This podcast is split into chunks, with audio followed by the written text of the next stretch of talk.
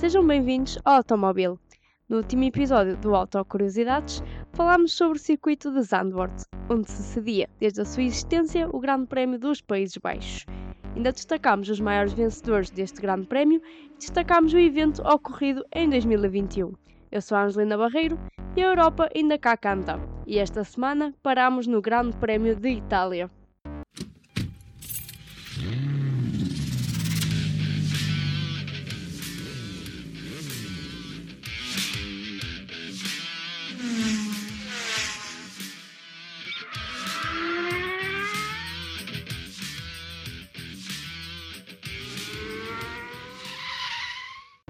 O Autódromo Nacional de Monza é um circuito localizado no norte da Itália, em Monza, na província da Lombardia. Foi inaugurado em 1922 e desde então é dos circuitos que nunca, mas nunca mais saiu do calendário, seja em provas oficiais ou não. 1980 foi o único ano, em provas oficiais, em que Monza não entrou no calendário, devido às reformas que se estariam a fazer na pista naquele ano. Conhecida também por ser o templo da velocidade, Monza é atualmente o circuito mais rápido da Europa. A sua constituição também o permite, pois existem retas muito longas e em cerca de metade de uma volta poder-se-á ver o piloto a andar à velocidade máxima. É uma pista que, na sua generalidade, testa mais a potência e a fiabilidade do motor do que propriamente as habilidades do piloto, apesar desta última ser igualmente importante numa pista tão rápida. Sendo um dos circuitos mais míticos, há muitos trechos conhecidos, e um deles é a curva da Parabólica, onde é considerada a curva mais rápida do calendário de Fórmula 1. Para além desta, curvas como Le Curve di Lesmo e a variante Ascari são zonas muito técnicas e conhecidas do circuito. Desde 1922, o circuito já foi modificado 11 vezes.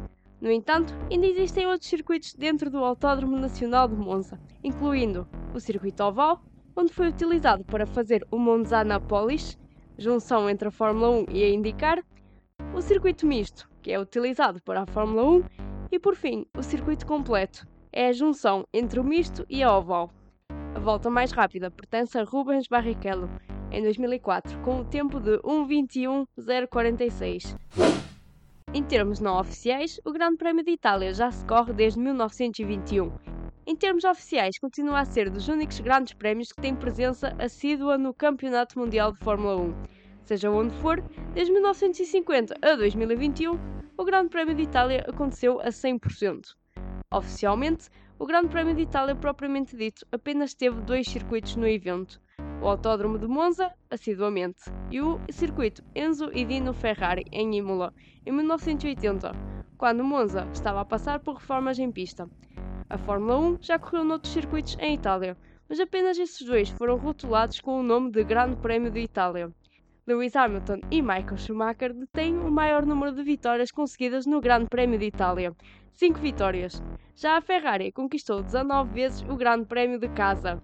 O Grande Prémio de Itália é um dos grandes prémios mais adorados do calendário por parte da comunidade da Fórmula 1 muito pelas características rápidas que caracterizam o circuito e que normalmente trazem um bom espetáculo. Em honra do último ano de Sebastian Vettel na Fórmula 1, por que não falar de uma das corridas que marcou a sua carreira? É então por isso que vos falo do Grande Prémio de Itália de 2008, onde Sebastian Vettel não só venceu a sua primeira corrida e fez a sua primeira pole position, como permitiu a Toro Rosso que vencesse a sua primeira corrida e arrecadasse a sua ainda única pole position da equipa.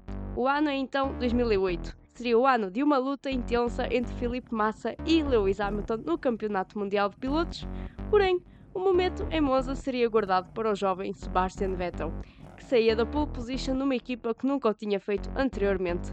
Assim, a chuva ajudou para que a Torre Rosso fosse à frente e se tornasse dominadora.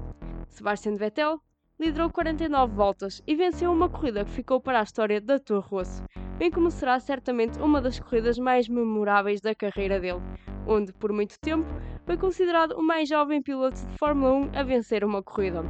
Heikki Kovalainen acompanhou Sebastian Vettel no pódio em segundo lugar e Robert Kubica voltou ao pódio para assegurar o último lugar do mesmo.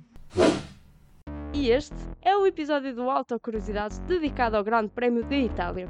Se ainda não ouviram os últimos episódios, podem ouvir nas plataformas habituais Se gostaram, sigam-nos nas redes sociais, no Twitter Automóvel321 e no Instagram Automóvel 321.